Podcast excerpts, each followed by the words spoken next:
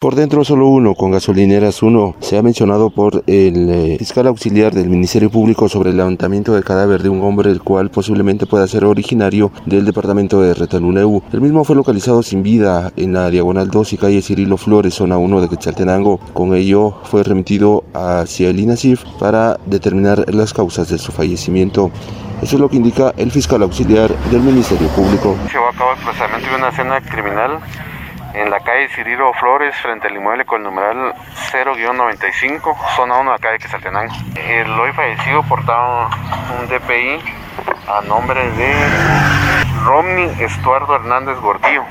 56 años aproximadamente. Aparentemente ve por una cuestión de un paro cardíaco, pero eso lo va a determinar en su momento oportuno y Nasif, por su medio, ojalá que alguien se pueda abocar a la fiscalía para que pueda continuar con el trámite correspondiente.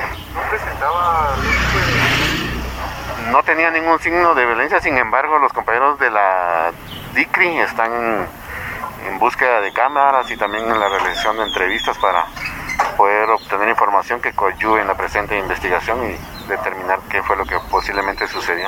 Se espera con ello pues eh, que los vecinos también puedan colaborar debido a que pues algunas versiones eran que este hombre se desplomó repentinamente, sin embargo también elementos de bomberos voluntarios llegaron al lugar, pero ya nada pudieron hacer debido a que este hombre ya no contaba con signos vitales. Con esa información retorno a cabina, por fuera lo que prefieras.